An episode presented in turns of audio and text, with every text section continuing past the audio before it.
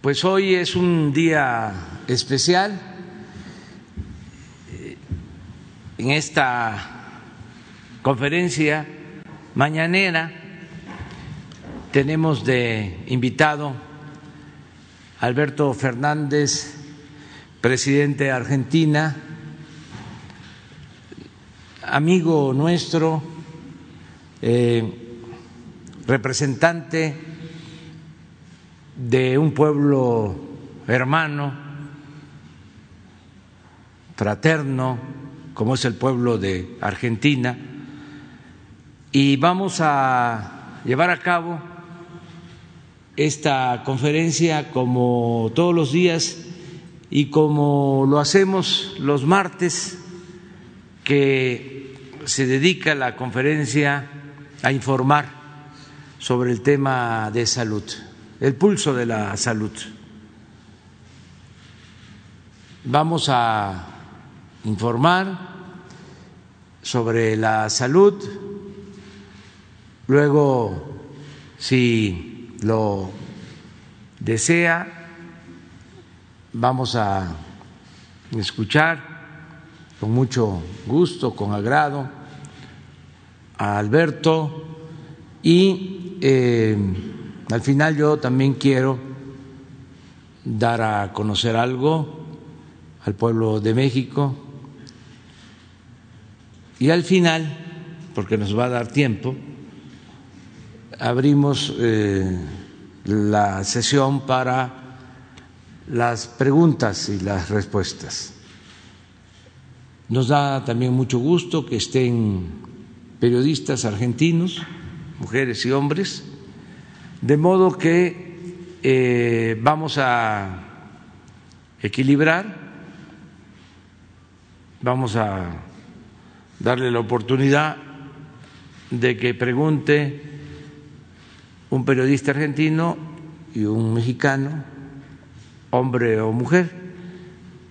Así vamos a eh, trabajar, ese es el formato de esta conferencia especial. Iniciamos con el informe del doctor Jorge Alcocer Alcocer Varela, que es secretario de Salud de México. Él nos va a informar.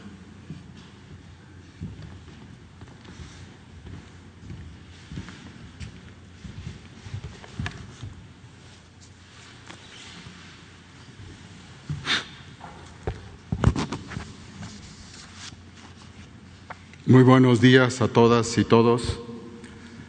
Con su permiso, señor presidente Andrés Manuel López Obrador, excelentísimo señor presidente de la República de Argentina, señor Alberto Fernández, un presidente que decidió poner de pie a su país y con ello a su sistema sanitario. Es un honor tenerlo en esta conferencia de prensa que, como ya indicó el señor presidente, cada martes desde el primero desde el 21 de enero de 2029, 2020, perdón, lleve el nombre de Pulso de la Salud, pues nos permite informar del curso de la epidemia derivada del virus SARS-CoV-2 y analizar el sistema de salud de nuestro país. En forma breve, mostraré los principales indicadores a nivel nacional de la pandemia. En esta gráfica pueden ver que desde hace seis semanas los casos de la enfermedad activos, estimados y personas recuperadas muestran una clara disminución sostenida en las últimas seis semanas. Constituyen eh, solo el 2% en la actualidad, o sea, 47.168 mexicanos con enfermedad activa que corresponden, como ven ustedes, al 2% de los casos estimados, que a hoy, al día de hoy son de 2.238.559 y como ustedes pueden ver, la mayoría ya está recuperada en caso. En la siguiente imagen pueden ustedes constatar la evolución diaria de la hospitalización nacional. Esto es un indicador mundial de cómo va la pandemia y está en, estos momentos una ocupación de 34% de las camas, en general de las camas disponibles, tanto las en amarillo generales, totales, en rojo las eh, eh, son de hospitalización ocupada. Y en la siguiente imagen eh, les, les, indicamos la disponibilidad de camas para hospitalización general en nuestro país. De los 32 estados, entidades federativas, ninguno tiene como indicador de riesgo más del 70% de ocupación. Solo tres lo hacen, la Ciudad de México, el Estado de Puebla y el Estado de México, con una ocupación de camas generales entre 69 y 50% y 29 de los 32 estados con menos del 50%, lo que da un 33% de ocupación nacional. La siguiente imagen pueden ustedes ver desglosado lo que corresponde a aquellas camas que albergan a pacientes más críticos que, recurren, que requieren eh, de eh, eh, contar con ventilador. En esto la ocupación ha sido decreciente, en un 36% existe la ocupación nacional y ningún estado lo tiene en, más del 70%. Solo uno de ellos, la Ciudad de México, que es la más grande, de la zona conurbada el 50, entre el 50 y 69% y 31 de ellos con menos del 50%. En el siguiente punto y muy brevemente también presentaré la Estrategia Nacional de Vacunación, un panorama general y como ustedes pueden ver, aquí está representado en barras el avance diario desde el 24 de diciembre que tuvimos la oportunidad de recibir de la casa Pfizer las vacunas hasta la actualidad, donde destacan, y esto es acorde con la disponibilidad de vacunas que repercute a nivel mundial con ciertas dificultades, 306, destaca 306.082 vacunados en un solo día, que fue el 18 de febrero. ayer tan solo se, aplicaron 38.790 de las vacunas. Y en la siguiente imagen pueden ustedes ver el, el, avance acumulado que nos lleva a tener hoy, hasta ayer, 1.733.404 dosis aplicadas de las iniciadas en el 24 de diciembre.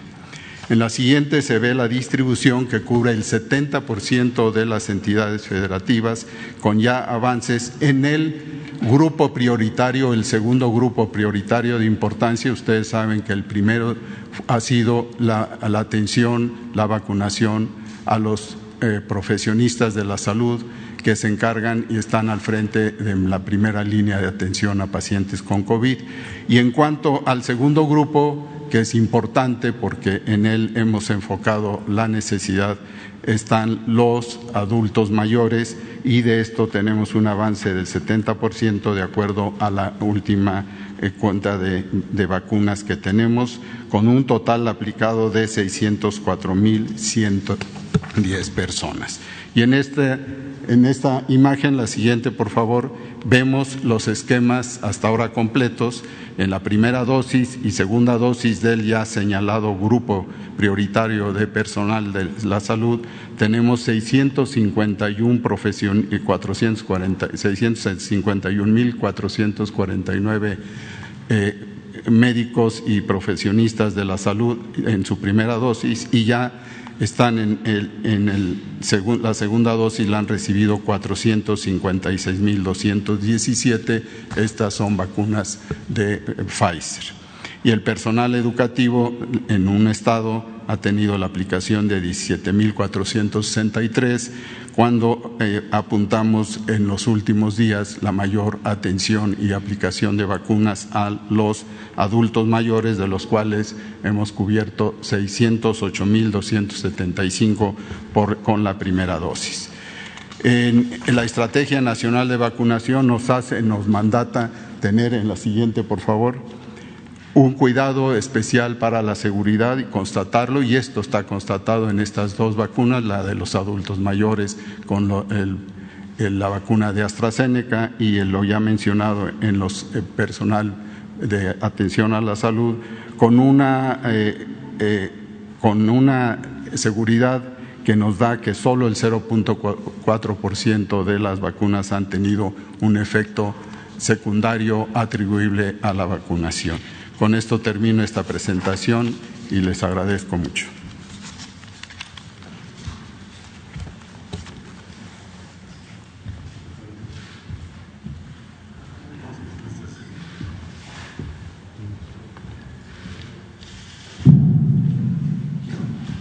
Muy buenos días, saludar, señor presidente Alberto Fernández. Es un honor que esté con nosotros el día de hoy. Muy bienvenido. Además, tiene mucho que ver con lo que voy a informar ahora. También dar la más cordial bienvenida al canciller argentino, a nuestro amigo Felipe Solá. Felipe, un abrazo. Gracias por estar con nosotros. Eh, nos han demostrado ser no solo compañeros, sino que están comprometidos con causas comunes. Bueno, voy a informar brevemente en primer lugar, recordar, aprovechando que está el presente el señor presidente de la Argentina, que nos respaldaron y nos acompañaron para la resolución de la Organización de las Naciones Unidas, que apoyaron 179 países exigiendo que se garantizara el acceso equitativo y universal a medicamentos y a vacunas. Eh, la semana pasada lo planteamos en el Consejo de Seguridad de la ONU por indicaciones del presidente López Obrador, eh, lo inaceptable que resulta el acaparamiento de las vacunas. Diez países están concentrando ya casi el 80% de las vacunas del mundo. Lo peor, se está acelerando. Lo dijimos en el Consejo de Seguridad a nombre de la Comunidad de Estados Latinoamericanos y Caribeños. Decir, bueno, nosotros siempre hemos creído en los organismos multilaterales, pero ahora ustedes, quienes conforman este Consejo de Seguridad, tienen que demostrarnos que esa confianza y ese compromiso que ustedes postulan se traduzca en hechos en este momento. Porque el, mayor riesgo a la seguridad de la humanidad hoy es precisamente esta pandemia y por ende el acaparamiento de las vacunas. La siguiente, por favor. Eh, el día de ayer tuve el privilegio, por instrucciones del presidente López Obrador, de acompañar al presidente Alberto Fernández para visitar la planta de laboratorios Leomont que está ubicada en Ocoyoacac, Estado de México, y que tiene a su cargo la formulación y envasado de las dosis de la vacuna desarrollada por AstraZeneca y la Universidad de Oxford. Recordarles a ustedes, aprovechando la presencia del presidente Fernández y por supuesto del presidente López Obrador, que México y Argentina, en colaboración con la Fundación SLIM, firmaron un acuerdo para producir, envasar y distribuir más de 200 millones de dosis de AstraZeneca para toda América Latina, es decir, predicar con el ejemplo, porque si no estaríamos haciendo lo mismo que los países que se dedican solo a ver por sí solos, por sí mismos. Se hizo ese acuerdo, Ayer se visitó la planta, tienen ustedes aquí algunas imágenes. Debo decir que a la fecha el laboratorio argentino de muy alta calidad que está produciendo la sustancia activa ha enviado desde Buenos Aires 12 millones de dosis que están en proceso de envasado en la planta de Leomont. Fue, creo, una muy buena noticia y reconocer de nuevo esta iniciativa a quienes han participado, los laboratorios, eh, tanto Leomont de México como Max Science de Argentina, al presidente Alberto Fernández aquí presente y al presidente Andrés Manuel López Obrador aquí presente, lo cual demuestra que América Latina juntos sí podemos hacer grandes cosas en materia de ciencia y también para garantizar que nuestros pueblos tengan acceso a la vacuna. Es una muy buena noticia. Eh, la siguiente, por favor. Dar cuenta de qué es lo que México tiene contratado a esta fecha de vacunas, esto lo presentamos cada semana. Empiezo por COVAX. COVAX es un instrumento multilateral. Al día de hoy no han entregado una sola vacuna. Se los dije en el Consejo de Seguridad también. México ahí adquirió 51.5 millones de dosis para 25.75 millones de personas. Recuerden que las dosis por lo general son dos. Hoy esperamos que COVAX nos diga, y Argentina, y a muchos países del mundo, cuándo van a entregar su primera vacuna. Porque ya pasó diciembre, enero, febrero. Es el único instrumento multilateral para garantizar el acceso universal. Entonces sí nos preocupa que se esté tardando. mientras al mismo tiempo se anuncian nuevas compras de países muy desarrollados de millones de dosis. AstraZeneca tenemos adquiridas 77.4 millones de dosis para 38.7 millones de personas.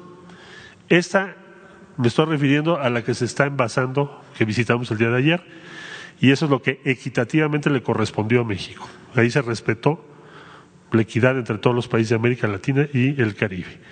Pfizer, nos, este, se tiene un contrato de 34.4 millones de dosis para 17.2 millones de personas.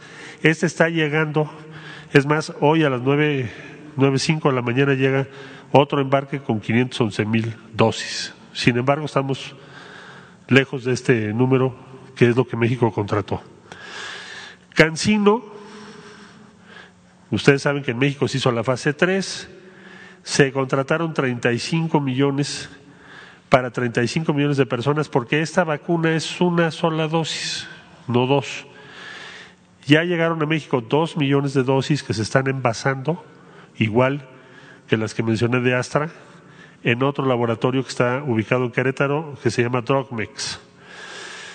La siguiente vacuna es Sputnik V, que también queremos agradecerle mucho, presidente, porque Argentina nos ayudó a tener acceso a esta vacuna.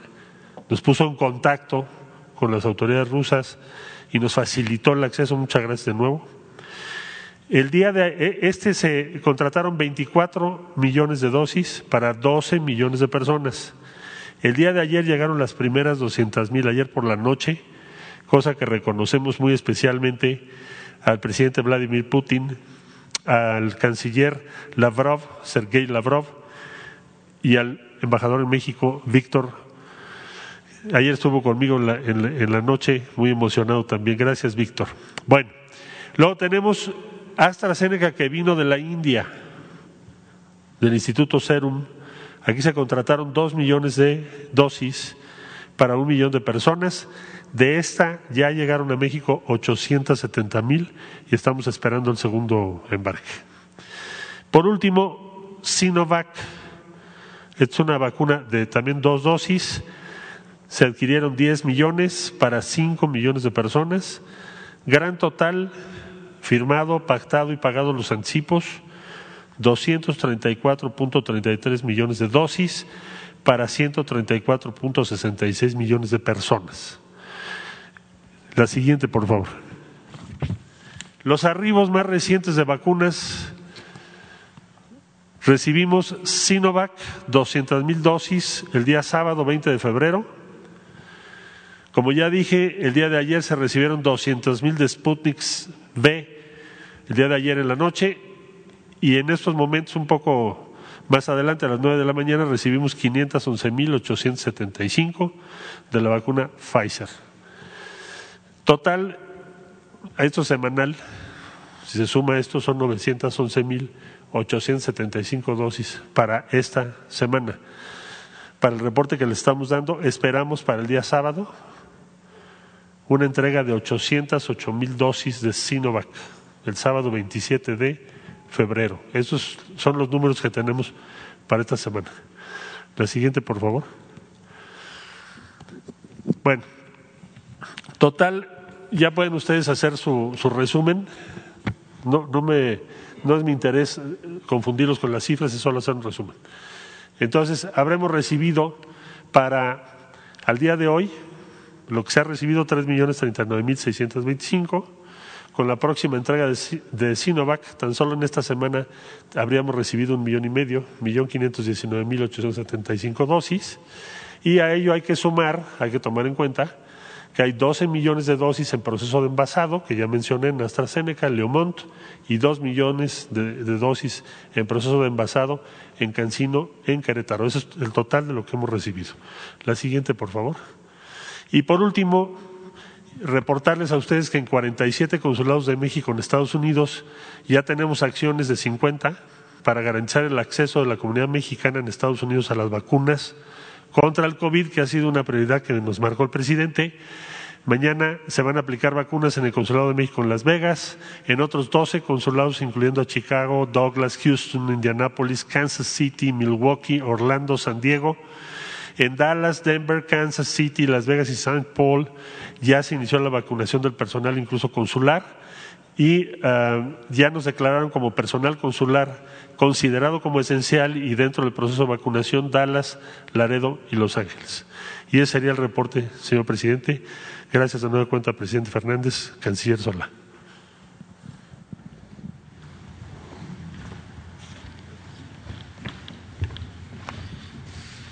¿No tienen este el video?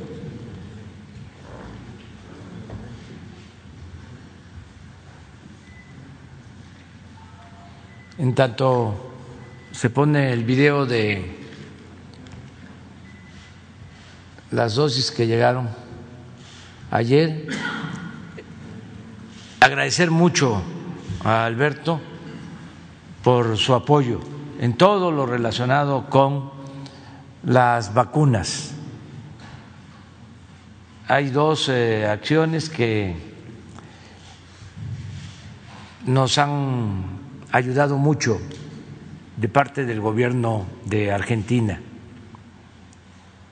Una es el trabajar de manera conjunta para la elaboración, el, envasado de la vacuna AstraZeneca. Lo que pudo constatar eh, Alberto ayer, cómo se están envasando estas vacunas, millones de dosis a partir de abril, desde el principio de abril, una vez que se termine todo el trámite para constatar la calidad de la vacuna, que de antemano sabemos es una muy buena vacuna, ya vamos a disponer de millones de dosis para América Latina. Y esto se logró por gestiones del presidente de Argentina. Y lo segundo, les cuento, eh, surge porque me entero de que en Argentina estaban aplicando una vacuna elaborada en Rusia y que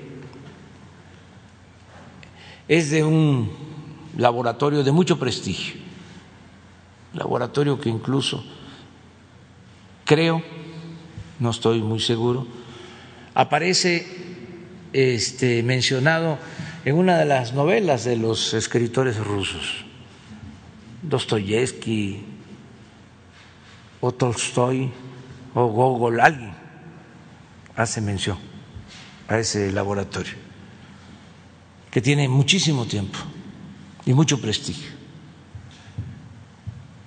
Entonces, como antes de esta mañanera, todos los días nos reunimos, el Gabinete de Seguridad, de seis a siete de la mañana, porque nosotros recibimos el reporte, el parte de lo que sucede en las últimas 24 horas en el país, en lo que tiene que ver con delitos que se cometen. En la mañana, eh, que en estas reuniones también nos están acompañando desde que estamos padeciendo de la pandemia, el doctor Alcocer, el doctor Hugo López Gatel. les comento, ayer me enteré, les dije, de que hay un acuerdo entre el gobierno de Rusia, el gobierno de Argentina, hay una vacuna, ¿por qué no van a Argentina? Alberto Fernández es nuestro amigo, él nos puede ayudar, pero hay que ir hoy mismo. Esto fue en la mañana y en la noche de ese día estaba saliendo el doctor Hugo López Gatel y lo recibió Alberto y su equipo y logramos establecer la comunicación con el gobierno de Rusia, con el presidente Putin, hablamos con él y conseguimos esa vacuna. Entonces estamos muy agradecidos con Alberto, con el gobierno de Argentina, repito, somos pueblos hermanos, y nos da mucho gusto que nos acompañe, va a estar con nosotros también en el acto en el que recordamos el triste acontecimiento del el asesinato de nuestro apóstol de la democracia, Francisco I. Madero. Entonces nos va a acompañar también. Y mañana vamos a Iguala, porque vamos a conmemorar los 200 años de la proclamación del Plan de Iguala para que México se constituyera en un país libre, independiente, soberano. Entonces tenemos un invitado especial que nos da mucho gusto tener a Alberto aquí. Y si quisieras eh, decir. Muchas gracias, Muchas gracias.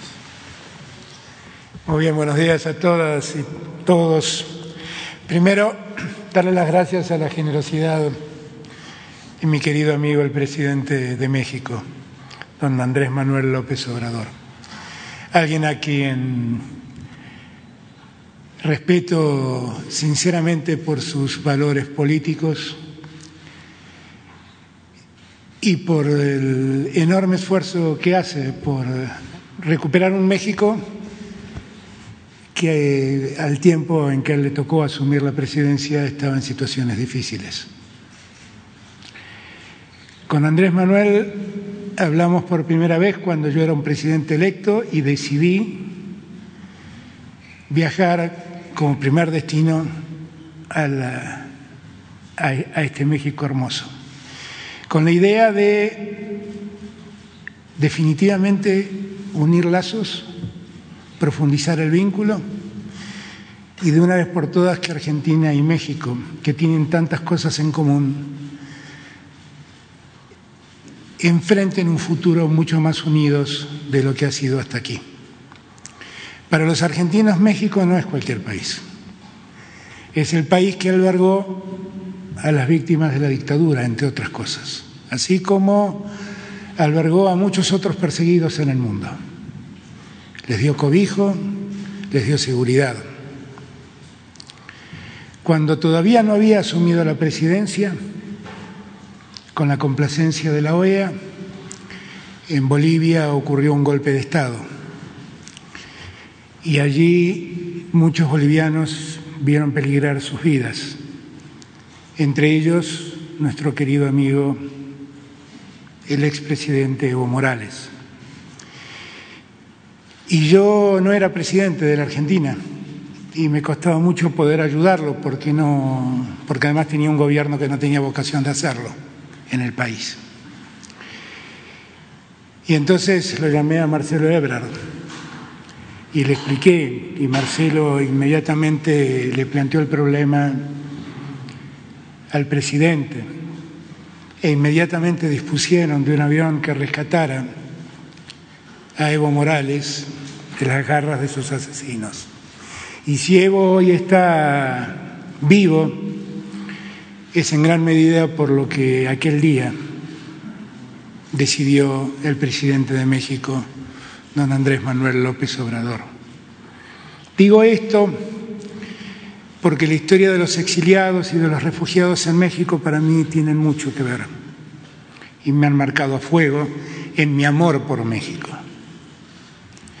Desde mi maestro en el derecho penal, mi querido Esteban Rigui, que vivió aquí todos los años de la dictadura y aquí trabajado en la Procuraduría y aquí le abrieron las puertas de la UNAM y aquí se desarrolló como el extraordinario catedrático que fue, hasta Evo Morales. Todos ejemplos de lo que México es capaz de hacer por la humanidad y por la vida de los perseguidos.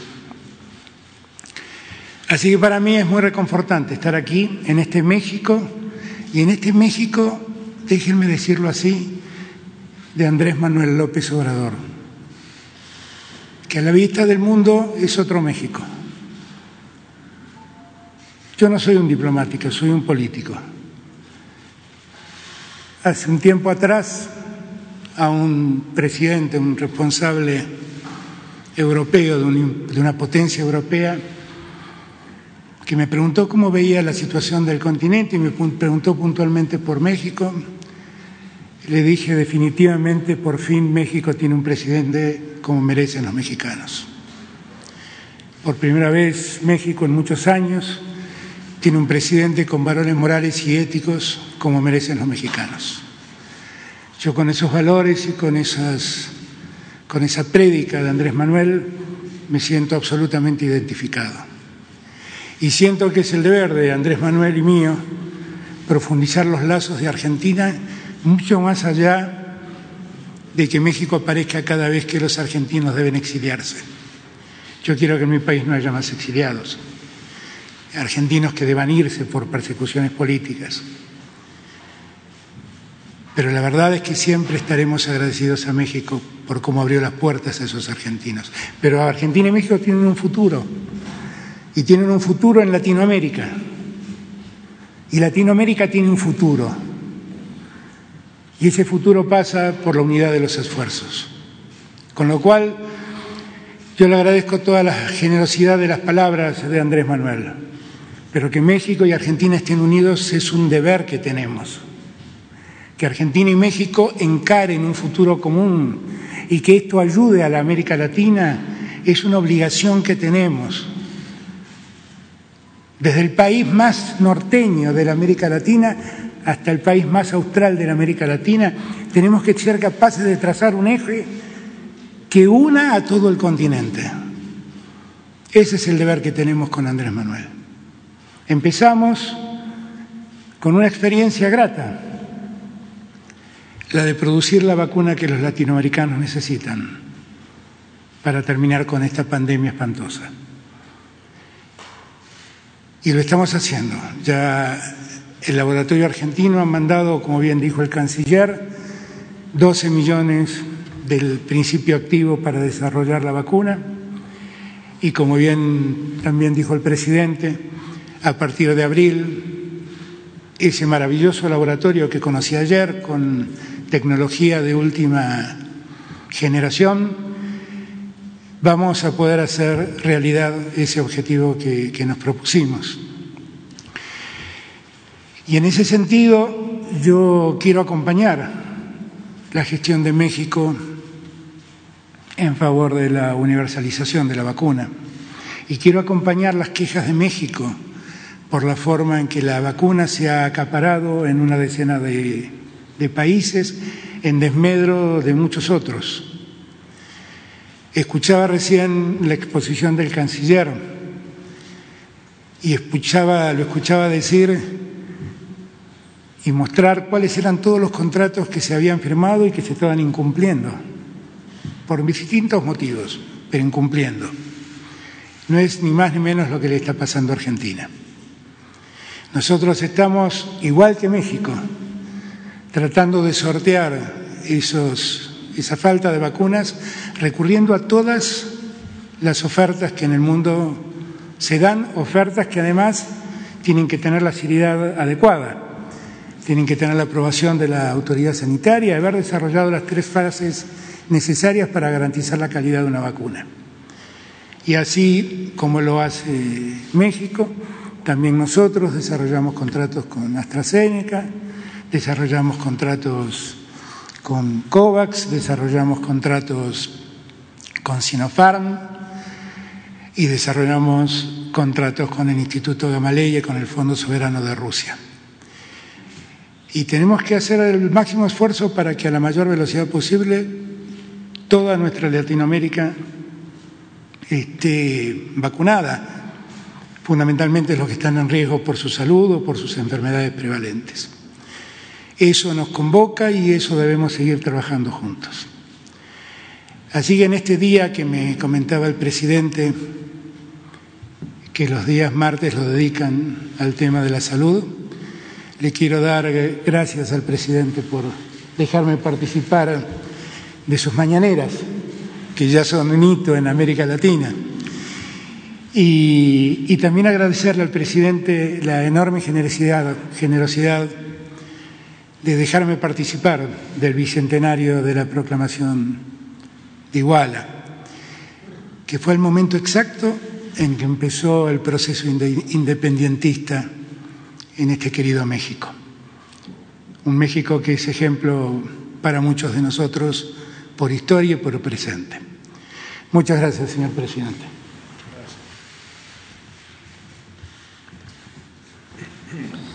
Bueno, pues eh, continuamos. Tenía eh, pensado eh, dar a conocer un documento que de una vez, sí, porque no, no, este, no se sale de contexto. Es una carta que el día de hoy estoy enviando a la gobernadora de Sonora, Claudia Pavlovich, a la jefa de gobierno de la Ciudad de México, Claudia Sheinbaum, y a los gobernadores de nuestra República. Y quiero leerla para que los mexicanos se enteren.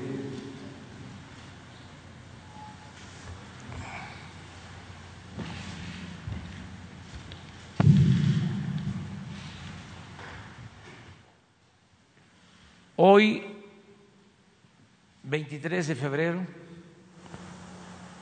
cuando recordamos tristes y avergonzados el horrendo crimen cometido por déspotas y tiranos en contra del presidente Francisco I. Madero y del vicepresidente José María Pino Suárez, me dirijo a ustedes para hacerles con absoluto respeto a sus personas, investiduras, facultades y autonomías constitucionales, una atenta recomendación con miras a las próximas elecciones y con el más sincero propósito de establecer en definitiva una auténtica democracia en nuestro país. En muy pocos momentos de nuestra historia se ha visto realizado este ideal de la democracia. Y recuerdo tres. Primero, cuando triunfó el movimiento revolucionario y gobernó el apóstol de la democracia, Francisco y Madero. Luego, en el año 2000, cuando se respetó el triunfo del Partido Acción Nacional y de su candidato a la presidencia, y recientemente, en las últimas elecciones del primero de julio de 2018, cuando la mayoría de los ciudadanos decidió apoyar el proceso de transformación que está en marcha para desterrar la corrupción y el régimen de injusticias y privilegios que predominaba. Como es evidente, en la actualidad hay condiciones inmejorables para convertir en realidad esa aspiración histórica de México y establecer una verdadera democracia en nuestro país. El pueblo así lo demanda hay partidos bien definidos en el terreno político e ideológico. Existen instituciones electorales encaminadas a ser cada vez más libres e independientes, como el Instituto Nacional Electoral, el Tribunal Electoral del Poder Judicial de la Federación y la Fiscalía Electoral recientemente creada para combatir delitos que se cometan en esta materia y que ahora están considerados en la Constitución y en el Código Penal como graves, por lo que se castiga con cárcel y sin derecho a salir bajo fianza a quienes violen las libertades políticas de los ciudadanos. Además, y esto es muy importante, se sostiene desde la presidencia de la República el indeclinable compromiso de respetar y hacer respetar la voluntad soberana del pueblo. Por eso no tengo duda que en esta gran tarea contaremos también con la más amplia y convencida colaboración de todas y todos ustedes. La historia nos ha enseñado que la estabilidad política no se consigue en ausencia de libertad ni mediante el puro progreso material. La democracia podrá no traer el cuerno de la abundancia, pero sí produce equilibrios necesarios para evitar que una persona o una minoría se adueñe del poder público y se propicie que la riqueza, en vez de distribuirse con justicia, se concentre en unas cuantas manos.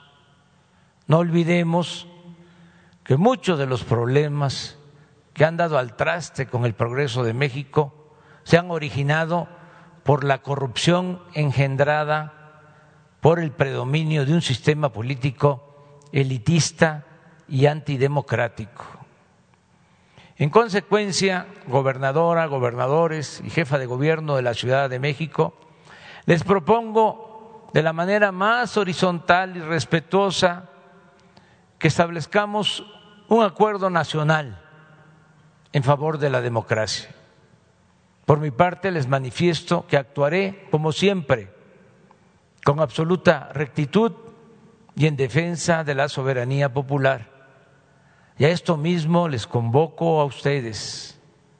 Concretamente, les exhorto a que no intervengamos para apoyar a ningún candidato de ningún partido a no permitir que se utilice el presupuesto público con fines electorales, a denunciar la entrega de dinero del crimen organizado o de la delincuencia de cuello blanco para financiar campañas, a impedir la compra de lealtades o conciencias, a no traficar con la pobreza de la gente, a no solapar a tramposos o mapaches electorales a evitar el acarreo y el relleno de urnas, la falsificación de actas y todas esas abominables prácticas ilegales y antidemocráticas que deben quedar en el pasado de manera definitiva. Sigamos el ejemplo del gran Francisco y Madero, cuyo principal aporte se dio precisamente en el terreno de la democracia. En ese aspecto no hay precedente en nuestra historia. Nadie como él ha creído con tanta devoción en la democracia. Nadie se ha preocupado tanto como él por hacer realidad ese ideal que era la más profunda de sus convicciones creía con toda sinceridad que al establecerse una república democrática, México podría resolver sus grandes y graves problemas y avanzar con libertad y justicia hacia la prosperidad. Madero no solo nos legó el esbozo de este proyecto alternativo de nación que ha debido esperar un siglo a las condiciones para hacerse realidad, sino que dio lecciones de cómo hacerlo en medio de la tempestad. Su congruencia en este fundamental asunto se advierte de principio a fin. Todavía estaba en Ciudad Juárez cuando declaró en mayo de 1911 a un periodista estadounidense del New York World. Al subir yo al poder voy encarnando dos principios, uno de ellos sancionado ya por la Constitución y que de mí depende que se cumpla y que es el de la no reelección. Otro, el sufragio efectivo. Para lograr este último se necesita reformar la ley electoral y esto depende principalmente del pueblo, pero yo me voy a constituir en el principal guardián de esa prerrogativa popular y consideraré que mi principal deber es facilitar la libre manifestación de la voluntad popular a fin de que las leyes sean genuina expresión de esa voluntad. En una palabra, voy a ser el principal amigo y defensor de las libertades del pueblo. Por los momentos históricos por los que atraviesa México, considero secundario todo lo demás. Ya en la presidencia son muchas las muestras de respeto al sufragio y casi inexistentes las denuncias por violaciones de los procesos electorales por parte del Ejecutivo Federal. Madero, como ningún otro presidente en la historia, procuró que las elecciones fueran libres y limpias. Veamos algunos ejemplos documentados por el historiador Alfonso Taracena. El 16 de enero de 1912, Madero escribe a Manuel M. Alegre, gobernador de Veracruz, para señalarle que en las elecciones locales, cito, es indispensable obrar con rectitud y usted más que ninguno es una garantía para el voto de los veracruzanos. Tres días después le recuerda que él está decidido, el presidente Madero, en todos los casos a apoyar al que tenga la mayoría de votos en la elección de gobernador. Le repito, le dice el 23 de enero, para mí es exactamente igual cualquiera de los dos candidatos que resulte triunfante, pues únicamente deseo que el que tenga más votos resulte electo por ser esos los principios porque tanto hemos luchado. Finalmente, el 29 de ese mismo mes, le expresa su satisfacción porque los resultados obtenidos demuestran que hubo libertad completa en las elecciones. El 25 de enero de 1912, Madero le escribe al general Jerónimo Treviño, que seguía siendo el hombre fuerte de Nuevo León. Cito, usted sabe que los principios de nuestro gobierno son hacer que sea respetado el voto público en todo y por todo, y considero que únicamente son estables en los gobiernos de los estados los gobernadores que cuentan con la mayoría. Por estas circunstancias me permito suplicar a usted se dirija en lo confidencial al gobernador, al general Estrada y personas influyentes del Estado para recomendarles la más absoluta neutralidad en las elecciones y que dedique todos sus esfuerzos para hacer que sea respetado el voto público. El 28 de mayo, en víspera de los comicios, expone con precisión a Manuel Mestre Gigliasa, gobernador de Tabasco, el principio de equidad que debía prevalecer entre los candidatos.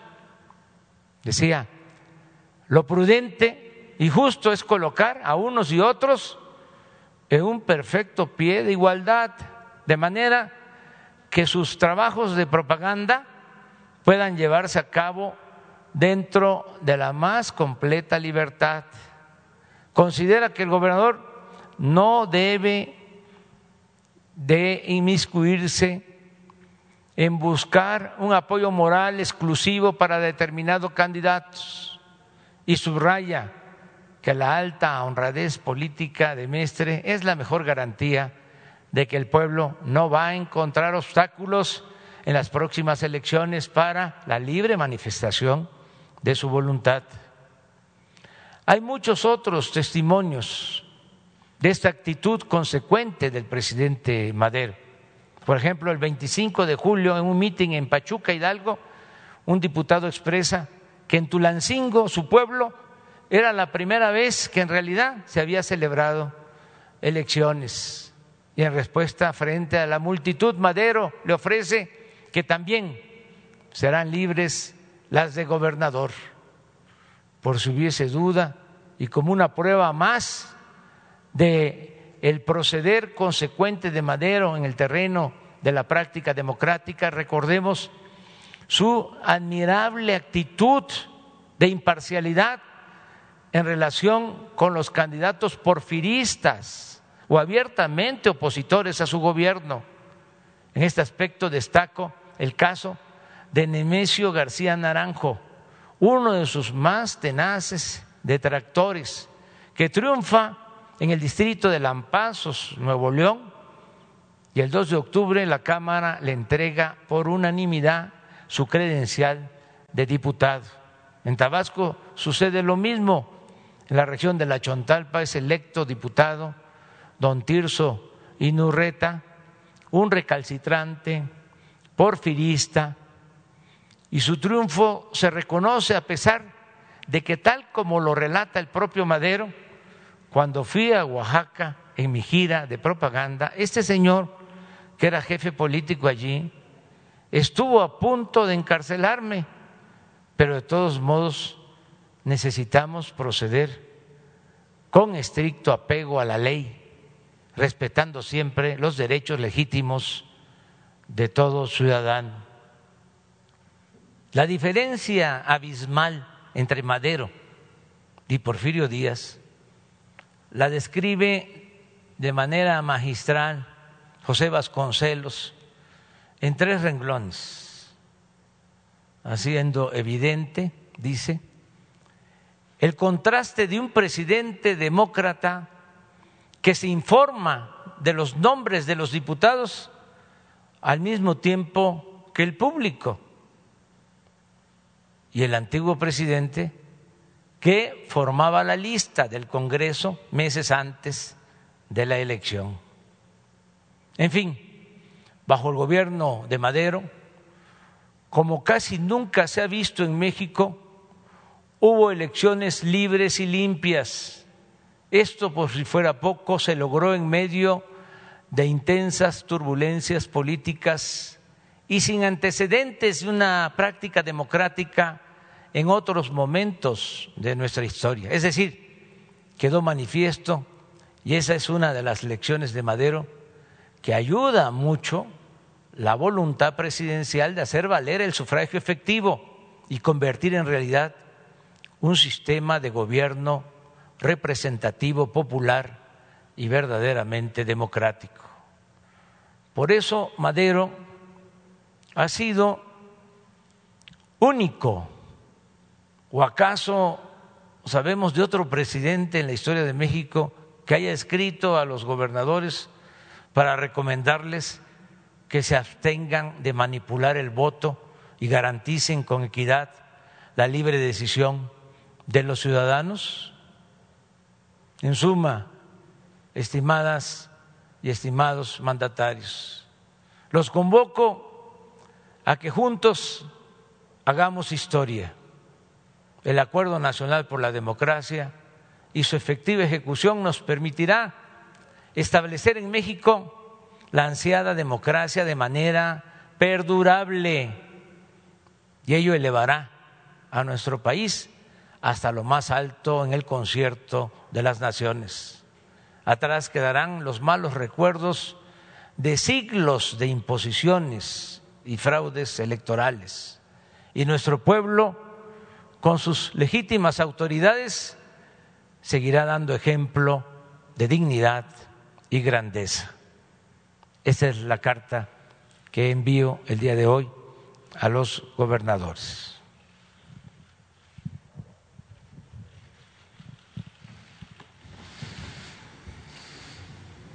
Pues ahora sí, vamos a abrir para preguntas. Argentina.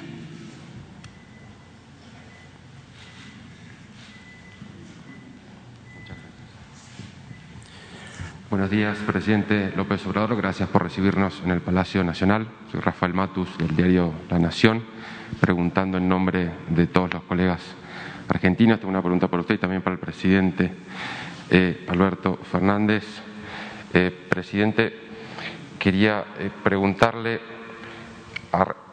en aras de lo que está ocurriendo en Argentina, ¿qué otras medidas tomará para evitar más privilegios en la distribución de las vacunas? y aceptaría la interpelación en el Congreso del jefe de gabinete y la creación de una comisión investigadora parlamentaria sobre lo que se ha llamado el escándalo de las vacunas VIPS. Y para el presidente López Obrador, usted criticó la vacunación secreta para los de arriba en otros países. ¿Qué medidas toma su gobierno para que eso no pase aquí en México?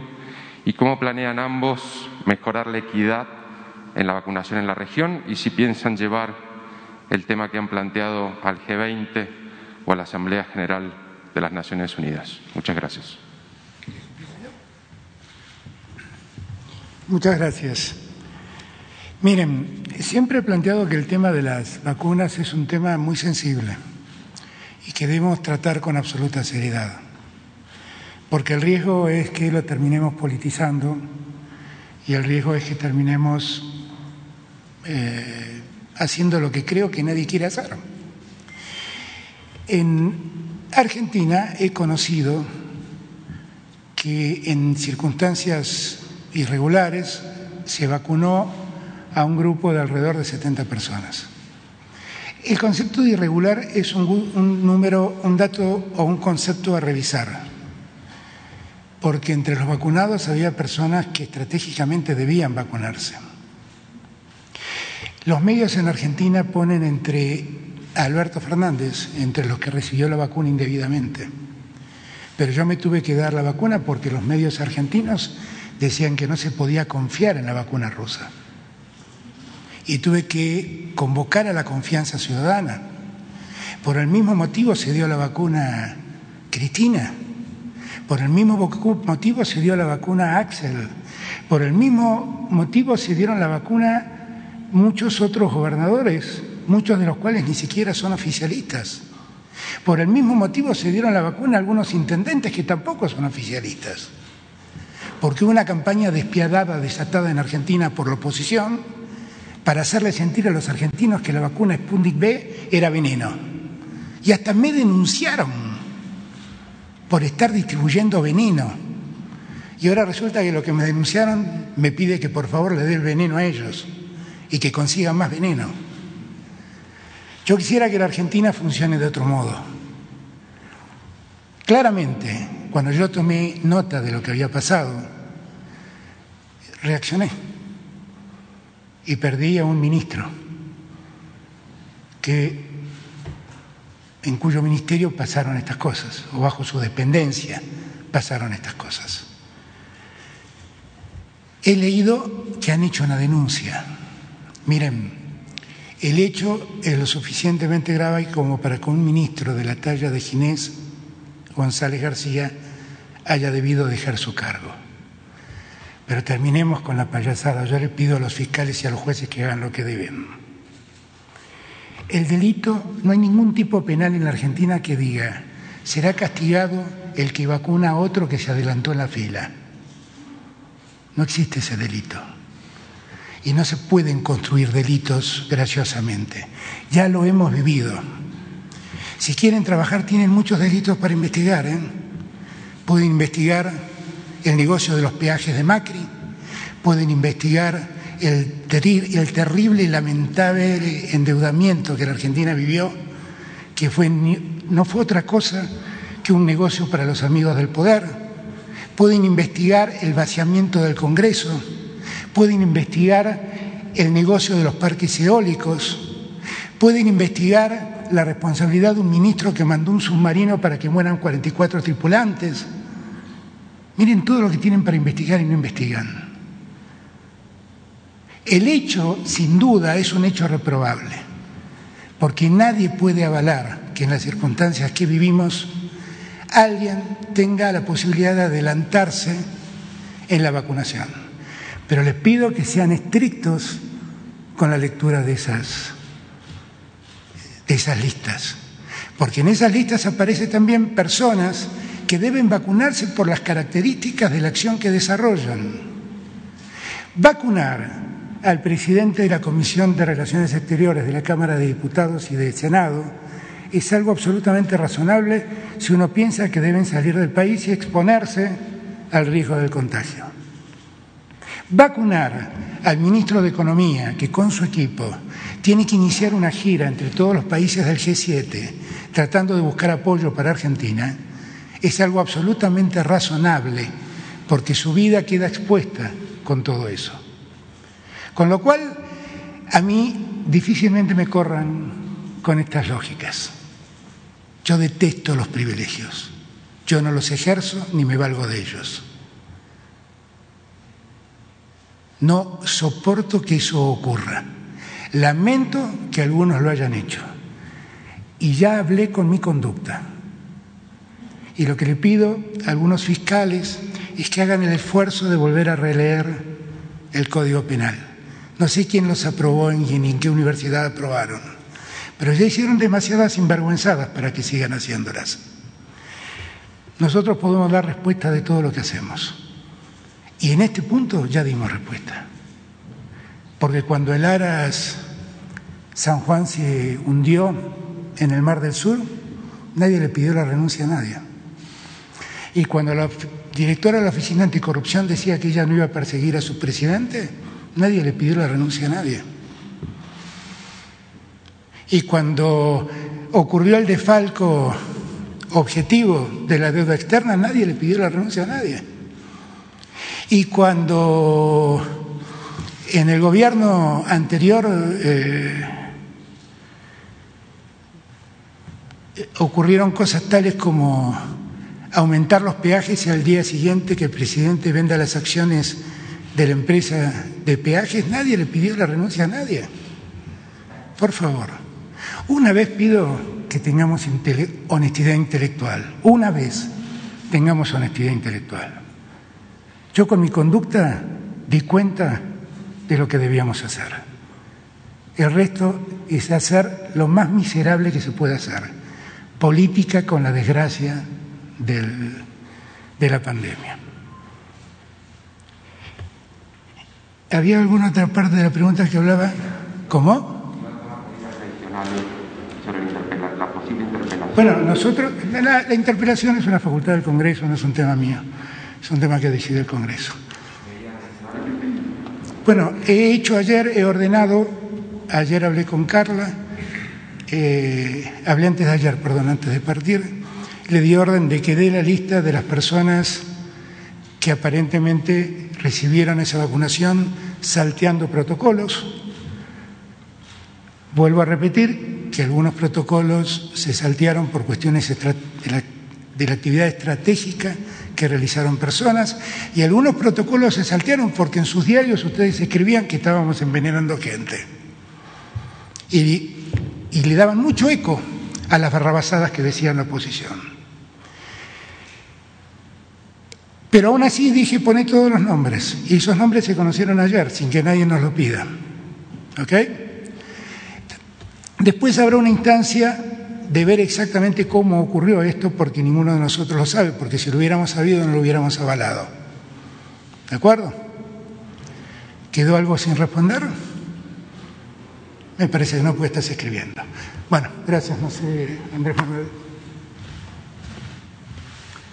Bueno, nosotros eh, respetamos mucho al gobierno de Argentina, respetamos y estimamos a Alberto, lo consideramos un hombre consecuente, de modo que no vamos a opinar sobre este asunto en estos eh, momentos. Sí eh, consideramos que es eh, necesario el que intervenga más la ONU para garantizar que todos los países del mundo tengan acceso a las vacunas.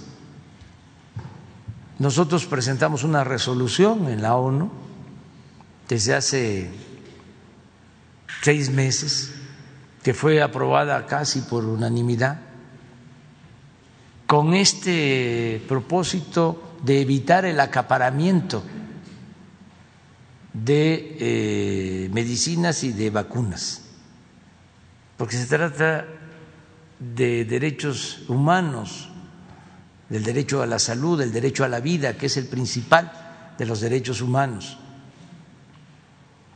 Se creó un mecanismo en la ONU, pero no está funcionando, porque de 80 países que cuentan con la vacuna, como se ha dicho, 10 eh,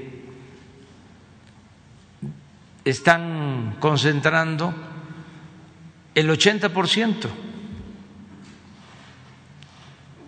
y el 70 restante donde estamos nosotros y muchos otros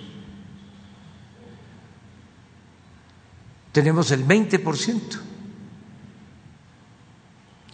Pero hay más de 100 países que no tienen una sola dosis de vacuna.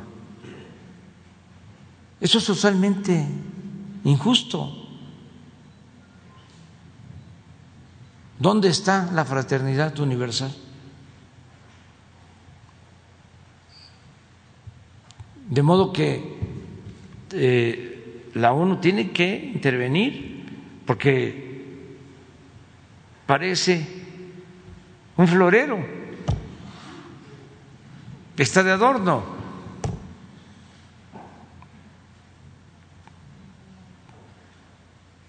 Y es un acuerdo de todos los gobiernos que se tiene que hacer valer en esto, pues coincidimos la mayoría de los pueblos. Yo quiero eh, agradecer a farmacéuticas, a gobiernos extranjeros que nos están ayudando, pero sería ilustrativo y aquí acostumbramos a hacerlo el que veamos cómo está la vacunación en el mundo. No sé si tengan el último reporte.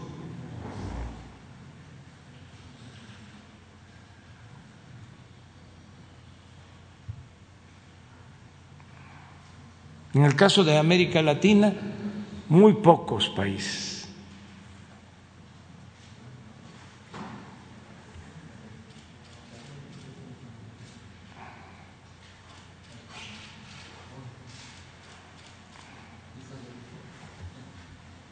Miren.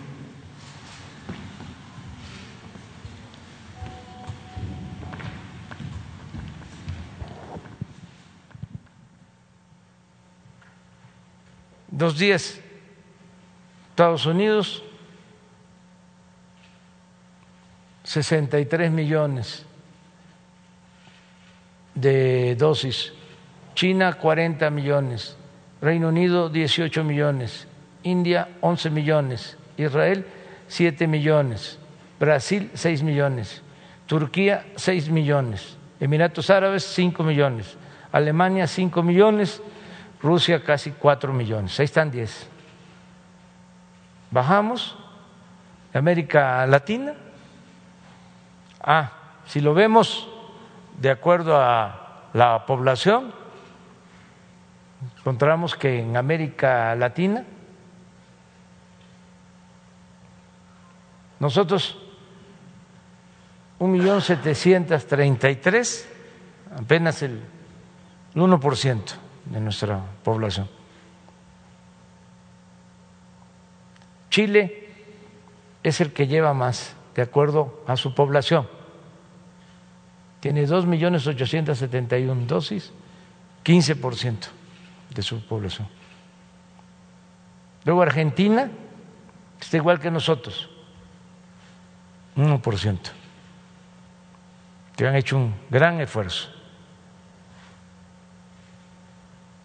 ¿Seguimos?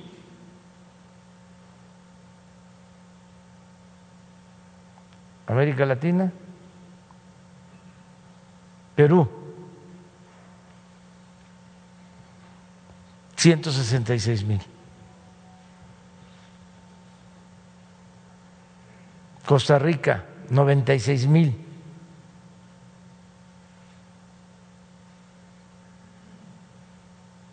De acuerdo a su población, 1.1 también.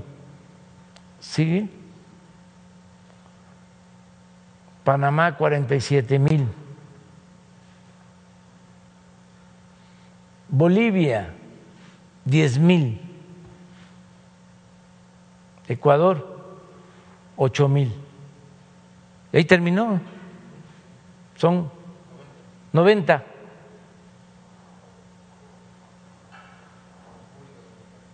¿Dónde está República Dominicana? Mire, 373. Desde luego no está Haití. Y no están la mayoría de los pueblos de los países de América Latina y del mundo.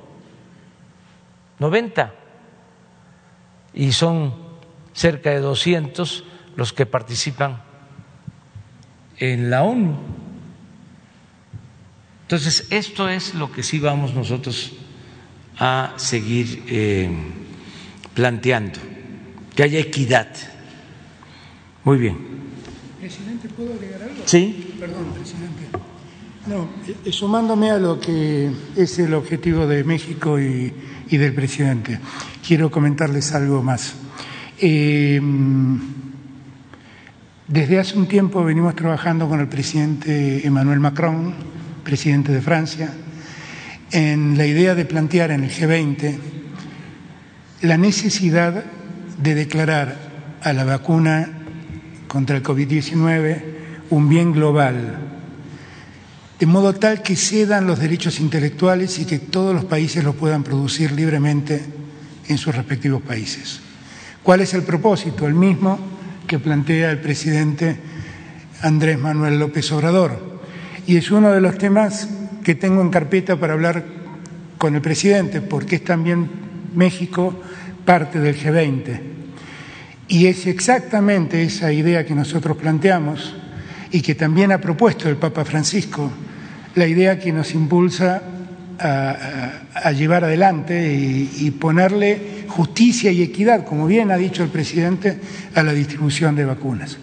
Y es una de las ideas que venía a traerle al presidente que México nos acompañe a Francia y Argentina en este planteo en el G20. Perdón, presidente. México. Adelante.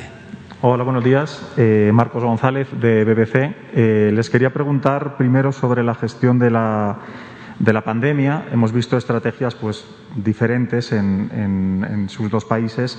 Eh, Argentina ha tenido uno de los confinamientos más largos, eh, unas cuarentenas más estrictas de, la región y a día de hoy tiene eh, pues probablemente mejores resultados que, México, que sigue desgraciadamente con, la cifra más alta de, muertes por, por, COVID de América Latina en proporción a su población total, muertos por cada millón de, habitantes. Entonces, al presidente López Obrador le quería preguntar eh, si sigue creyendo que no cerrar el tráfico aéreo, no imponer restricciones a, la entrada de, turistas, por ejemplo, ser uno de los pocos países del mundo que no pide una prueba negativa, por ejemplo, de, COVID a los turistas que entran, sigue siendo una buena estrategia, como sí eh, ha hecho, por ejemplo, eh, Argentina.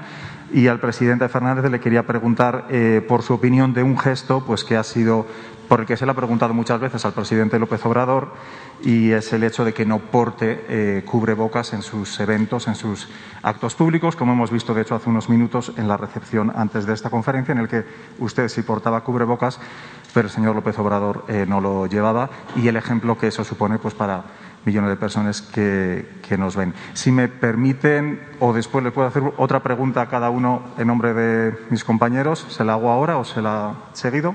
¿De una vez? Sí, de uno.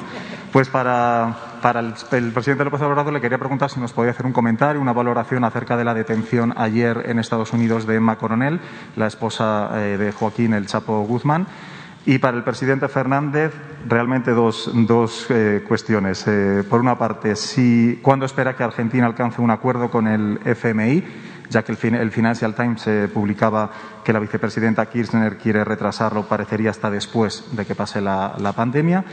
Y, por otro lado, al hilo de lo que ya nos ha comentado del escándalo de las, de las vacunas VIP, eh, veíamos una encuesta, un estudio de la consultora Management and Fit que decía que el 71% de los argentinos cree que deberían renunciar todos los funcionarios implicados en ese escándalo. Eh, le quería preguntar si cree que la respuesta eh, por su parte ha sido suficiente al, hilo de este sentir de la población o si podríamos esperar más renuncias de funcionarios en los próximos días. Gracias. Bueno, mire, nosotros desde el principio de la pandemia eh, decidimos eh, equilibrar, cuidar todo lo relacionado con los contagios. Nuestra estrategia fue informar diario, se tiene un informe sobre la pandemia para que nos cuidemos todos los mexicanos, que sepamos cómo cuidarnos. Y al mismo tiempo garantizar la libertad. Aquí se ha dicho varias veces, prohibido prohibir. Pensamos que se tienen que lograr las cosas de manera voluntaria, sin imponer nada, sin autoritarismos. Juárez decía, nada por la fuerza, todo por la razón y el derecho. Y eso es lo que hemos aplicado. Respetamos las políticas que se llevaron a cabo en otros países. Cada pueblo, cada país, cada gobierno tiene sus circunstancias. Nosotros definimos este, enfrentar la pandemia como lo hemos venido haciendo y consideramos que han sido buenos los resultados. Desde luego, da mucha tristeza y dolor que se pierdan vidas humanas. Pero es eh, una situación difícil que hemos venido enfrentando con responsabilidad. Y acerca de las comparaciones, pues si se tratara de eso, yo podría contestarle nada más que es hasta de mal gusto, ofrezco disculpa, de que este, a la nación más poderosa del mundo que tenemos de vecinos está, les ha ido peor que a nosotros. Lamentamos mucho que esto pase al pueblo estadounidense que es un pueblo también hermano. Pero como que no eh, conviene hacer comparaciones. Como que no es un asunto de maniqueísmo. Y a veces la prensa este, no actúa con objetividad. Y en estos casos, como lo decía Alberto, yo pensaba que nada más era en México, este, la prensa conservadora, los que apoyaban a los gobiernos neoliberales, que saquearon, yo creo que en el caso de México no hay duda en el caso de Argentina no puedo este, decir más de lo que me consta que endeudaron a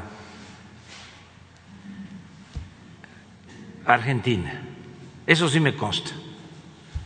Y que son responsables, y de eso no habla la prensa argentina ni la prensa mexicana, los organismos financieros internacionales que supuestamente actúan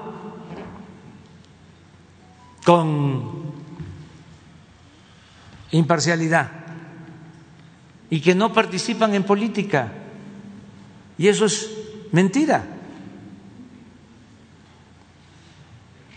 Ayer comentaba yo de cómo, a sabiendas de que Argentina ya no tenía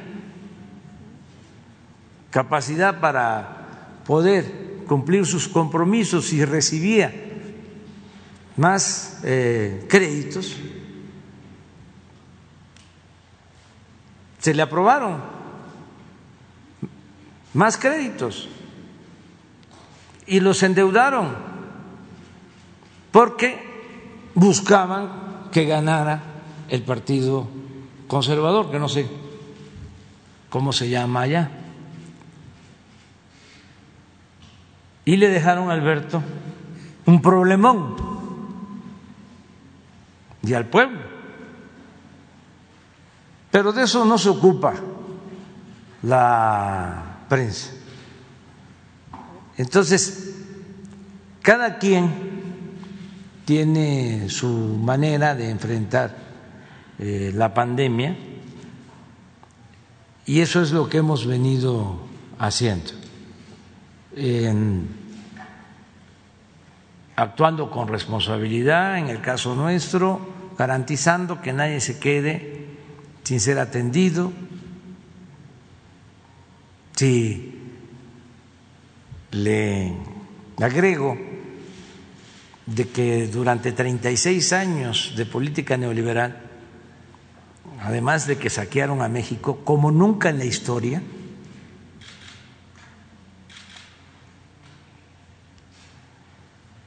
Nos dejaron sin médicos, sin especialistas. Ya se puede imaginar cómo heredamos el sistema médico, el sistema de salud. Lo dejaron por los suelos, porque lo único que les interesaba era robar. Diez empresas eh, le vendían al gobierno 80 mil millones de pesos en medicinas, a precios elevadísimos. Pero así como esto, en otras cosas. Le pongo otro ejemplo. El cuñado de Carlos Salinas, de Gortari, construyó un hospital en Iztapaluca, aquí cerca, que cuando mucho costaba 500 millones. ¿Y saben cuánto termina costando ese hospital? siete mil millones. Pero eso que le estoy planteando, que tiene que ver con la salud, no se dice nada en los medios de comunicación. Hay honrosas excepciones, desde luego, hay una prensa libre, independiente, pero la mayor parte de los medios que se dedicaban a quemarle incienso a los presidentes del periodo neoliberal, ahora se volvieron opositores. Este, todos en contra de nosotros. Además, como ya no hay subvención, porque se destinaban formalmente 12 mil millones de pesos para publicidad a los medios. Y ahora son 2.500. Entonces están muy enojados. Pero no solo es eso, están enojados porque ya se terminó el saqueo, porque ya eh, estamos eh, fortaleciendo a Pemex, a la Comisión Federal de Electricidad, que estaban a punto de desaparecer por la política privatizadora. Entonces, todos esos negocios jugosos, lucrativos, a costa del presupuesto que es dinero del pueblo, pues ya no se pueden realizar. Se acabó la corrupción. Entonces están muy molestos, no solo la prensa nacional, ¿eh? el país de España, porque una de las empresas favoritas eran las españolas, de las empresas favoritas durante el periodo neoliberal. El presidente Calderón tenía como empresa favorita a Repsol de España. El presidente Peña Nieto a OHL. No. ¿Cómo se llama la empresa de, favorita de Calderón? No. La de, la de Calderón era este, Repsol y la constructora española OHL, sí, OHL. También española. Entonces ganaban todos los contratos. Una gran corrupción. Es bueno, ya ustedes han oído hablar de Odebrecht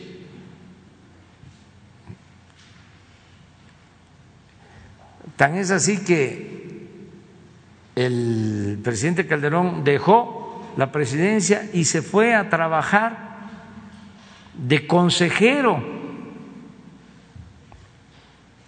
de Iberdrola, una empresa española que eh, genera energía eléctrica también por contratos que se les entregaron y le vende a precios elevadísimos la energía eléctrica a la Comisión Federal de Electricidad.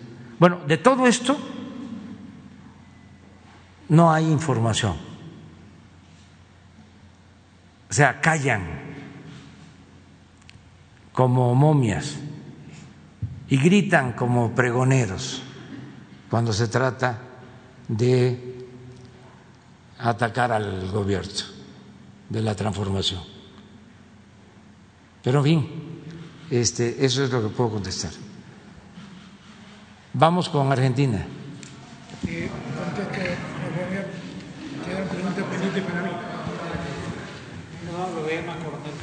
ah, sí, este es un asunto que deciden en Estados Unidos, eh, la detienen su esposo, como se sabe, está también detenido. También agreguen de que está detenido el que era secretario de Seguridad Pública durante el gobierno de Calderón, acusado de recibir sobornos del señor Guzmán Loera. A lo mejor por eso es también la detención, que quieren tener más información de cómo se daba la relación, cómo se llevaba a cabo el contubernio, porque eso también fue un distintivo de los gobiernos neoliberales, la asociación delictuosa entre autoridad y delincuencia. No se sabía dónde terminaba la delincuencia y dónde comenzaba la autoridad. Entonces, puede ser por eso, ojalá informen más los eh,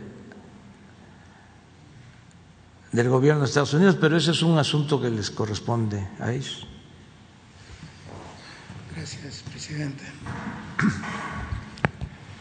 Em, a ver, primer punto. Yo uso permanentemente tapabocas. Ocurre que también las recomendaciones dicen que en lugares abiertos donde no enfrento a nadie a dos metros de distancia puedo prescindir del tapaboca. Y en una circunstancia como es la de dar una conferencia de prensa, darla con tapabocas es una cosa particularmente incómoda pero esos cuidados siempre los tengo. Eh, de hecho, llegué a este maravilloso palacio con el tapabocas. Eh, yo yo no, puedo hacer comparaciones, pero sí déjeme decirle algunas cosas. Eh, la Argentina debió hacer al inicio de la pandemia una cuarentena muy estricta porque entre otras cosas, tampoco lo dicen los diarios argentinos, el sistema de salud argentino estaba devastado. El Ministerio de Salud había sido anulado. El ministro de Salud había dejado vencer millones de vacunas y en la Argentina habían vuelto enfermedades como el sarampión mientras las vacunas se pudrían en algún lugar de las aduanas. De esto mucho no se habla y no veo ningún fiscal preocupado por investigarlo. Ahora, nosotros debimos ser muy estrictos porque tuvimos que poner de pie un sistema de salud absolutamente destruido. Entre otras cosas, porque por ejemplo en la provincia de Buenos Aires había una gobernadora que se jactaba de que no iba a ser más hospitales. Y llegó la pandemia y tuvimos que actuar con mucha fuerza, con mucha fuerza para poner de pie ese sistema de salud. Y utilizamos alrededor de 90 días para hacer y para proveernos de todo lo que nos faltaba. Nos faltaban camas de terapia intensiva, nos faltaban hospitales, nos faltaban respiradores artificiales. En la Argentina, dos hermanos en Córdoba habían montado una empresa que hace respiradores, pero hacían 40 respiradores al mes nos lo convocamos, tuvieron todo el apoyo del Estado y empezaron a hacer 500 respiradores por mes. Y lo que logramos, merced a ese tiempo inicial de pidiéndole a la gente que se quede en sus casas, lo que nosotros llamábamos el aislamiento sanitario. Eh, lo que logramos es poner en pie ese sistema de salud, porque si no, podía pasarnos lo que habíamos visto que pasaba en Europa, que la explosión fue tan enorme que el sistema sanitario no tenía capacidad de dar respuesta. Y un año después, la tranquilidad que tengo es que en la Argentina no hubo un solo argentino que fue a un hospital y le dijeron no hay lugar para usted. Y ningún médico tuvo que enfrentar la disyuntiva de decir a quién le doy el respirador porque todos lo tuvieron. Después, lamentablemente, la pandemia se llevó 50.000 vidas de argentinos, de una edad promedio de 74 años. Y eso está claro que cuando la pandemia ataca a esa edad, indudablemente es muy difícil sobrepasarlo. La Argentina tiene muchos cuidados porque definitivamente, como a México, eh, la enfermedad nos llegó importada en los aviones y por eso nosotros tenemos cuidados y precauciones. También es verdad que en la pandemia una de las claras disyuntivas que uno tiene que enfrentar es, esto se los digo con el máximo respeto, pero es muy, yo por momentos discuto con periodistas argentinos muchas veces y les digo que que el periodista es como el plateísta que está en la tribuna mirando el partido de fútbol. Sabe lo que tiene que hacer el arquero, cómo tiene que cabecear el 9, cómo tiene que mandar el centro el wing, pero nunca jugó el partido de fútbol. Analizar desde la platea es una cosa muy simple. Jugar el partido es otra cosa. Andrés Manuel y yo pasaremos a la historia como los presidentes de la pandemia. Gobernar en la pandemia es gobernar lo desconocido, gobernar lo que nos conoce. Es luchar contra un enemigo invisible que nadie sabe por dónde ataca. Y por lo tanto, todos debimos ir aprendiendo en el camino cómo enfrentar este problema. De un virus que además, ustedes europeos lo conocen bien, ha empezado a mutar y pareciera ser que se fortalece frente a los mecanismos de defensión que nosotros proponemos. Con lo cual, eh, es muy, es muy fácil juzgar con números. Es muy difícil gobernar en la pandemia. Como bien dijo recién el presidente, cuando yo recién les comenté que a un líder europeo le dije México tiene un presidente como merecen los mexicanos, voy a confesarles algo más, que no creí oportuno decirlo, pero que después de escuchar al presidente creo que debo decirlo. México tiene el, primer presidente honesto en muchos años, el primer presidente decente en muchos años. Y cuando lo escucho hablar como habla, lo escucho, lo veo actuar como actúa, cada día verifico más eso. Yo soy parte de una generación que abrazó la política y, como bien dice mi querido amigo, entrañable amigo y maestro, Pepe Mujica, mirá, si querés hacer política, dedícate a otra cosa. Pone una empresa, pone un comercio. Si querés hacer dinero, dedícate a otra cosa. Pone un comercio, pone una empresa. Pero si querés hacer política, olvídate del dinero. Y yo creo en eso, como cree Andrés Manuel.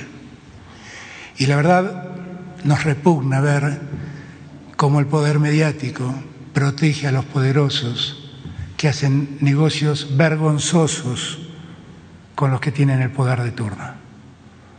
Yo no estoy para avalar nada de eso. A su pregunta de si voy a pedir más renuncias, mire, si hay más responsables, se van a tener los que se tengan que ir. Porque nunca ni promoví ni avalé nada de eso. Pero también digo, no voy a hacerme cargo del escarnio público que están promoviendo sin medida en Argentina. ¿De acuerdo? Eh, ¿Le contesté? El acuerdo con el FMI. Nosotros estamos trabajando para alcanzar un acuerdo. Parte de lo que gran parte de la prensa argentina hace es demonizar a Cristina, que la quieren mostrar siempre como una persona disruptiva y alocada que promueve soluciones que poco tienen que ver con lo que a la Argentina le puede convenir. Ese es un problema que tengo que resolver yo y el ministro de Economía y que seguramente Cristina tiene opinión y seguramente la escucho, pero es una decisión mía. Nosotros estamos tratando de encontrar un acuerdo, un acuerdo de un crédito que, como bien marcó el presidente López Obrador, fue vergonzoso. Un acuerdo que según ha confesado el presidente del BID, que en esos días era director en el Fondo Monetario Internacional en representación de los Estados Unidos, fue dado para garantizar el triunfo de Mauricio Macri en esa elección. Allá en Argentina decimos fue la campaña política más cara de la historia de la humanidad. Ahora esa campaña política la tenemos que pagar los argentinos. Y entonces yo quiero ser muy cuidadoso con la negociación con el Fondo Monetario Internacional, porque sé cómo ese crédito fue dado y sé cómo el poder de entonces dejó fugar miles de millones de dólares de la Argentina con negocios de sus amigos. Lo he visto, tenemos todo identificado. Y le vamos a contar a los fiscales a ver si alguna vez se dignan a investigar a los poderosos. Eh, nosotros queremos encontrar un acuerdo, pero el acuerdo tiene que ser un acuerdo que le convenga a Argentina. Y tiene que ser un acuerdo que parta de esa premisa. Miren, nosotros tenemos que hacer frente a un crédito alocado que el Fondo Monetario Internacional le dio a un país con fines políticos sin ningún sentido económico. Cuando yo era candidato y me visitó la delegación del fondo que visitó la Argentina, le pedí que paren de entregarle plata a la Argentina porque todo el dinero que entraba se fugaba en manos de los amigos del presidente de turno. No, y eso fue un comunicado oficial que hice después de reunirme con el enviado del fondo. No voy a borrar con el codo lo que dije en aquel momento. Ahora sí voy a tratar de encontrar un acuerdo, pero quiero que el acuerdo no le cueste a los argentinos más de lo que ya han debido soportar. Eso es lo que espero. Perdón, y quiero agradecerle puntualmente al presidente López Obrador porque en el momento en que estábamos negociando con los acreedores privados, un día desesperado porque no encontraba respuestas de ellos, le pedí su colaboración y su colaboración fue determinante para que podamos encontrar el acuerdo que buscábamos. Y, nunca tuve la oportunidad de decírselo cara a cara.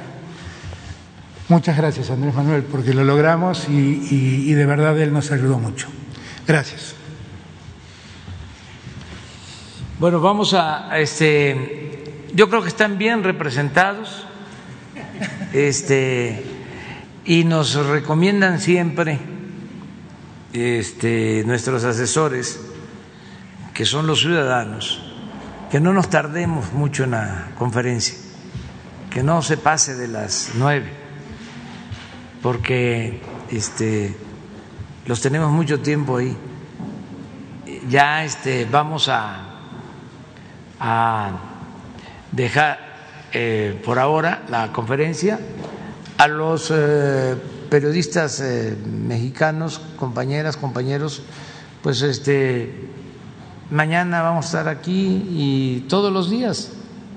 Este, por eso, además, con un invitado de honor como el que tenemos, se tiene que dar todo el tiempo a Argentina, todo el tiempo a la representación de nuestro pueblo eh, hermano, Argentina. Mañana voy a hablar de eso en Iguala, de eh, la fraternidad, del afecto, de los lazos de solidaridad entre los pueblos de Argentina, de México. Los maestros nuestros, que eh, nos dieron clase, los que estuvieron en la Facultad de Ciencias Políticas en México, cuando eh, las dictaduras militares en el Cono Sur, en Argentina, todo eso que es una historia de mucha fraternidad de los pueblos, de mucho afecto. De eso vamos a hablar y nos da mucho gusto que esté aquí el presidente Alberto. Y nada más terminamos con, pues informando, porque así lo hacemos, cuando llega este un cargamento con dosis de vacunas en el aeropuerto, pues siempre este, lo comentamos. Está el doctor Pedro. ¿Nos escuchas? Sí, sí, sí, lo escuchamos, señor presidente. Buen día. Te, te, te escuchamos a ti. Infórmanos. ¿Llegaron las vacunas? Así es, señor presidente. Gracias. Buenos días a todos los secretarios, al presidente de Argentina. Eh, le queremos informar, señor presidente, que están llegando en este momento 511.875 dosis de Pfizer y de las cuales 386.100 estarán en la Ciudad de México y 125.775 irán a Nuevo León, Monterrey para el tema de la segunda dosis para el personal de salud que atiende hospitales COVID, señor presidente. Pues este lo celebramos, siguen llegando las vacunas como en Argentina por el esfuerzo y las gestiones del presidente Alberto Fernández. Ya se inició el plan de vacunación, no se va a detener, vamos a seguir vacunando. Ya estamos a, punto de terminar la vacunación del personal de salud que está en hospitales COVID, enfermeras, médicos, trabajadores de la salud.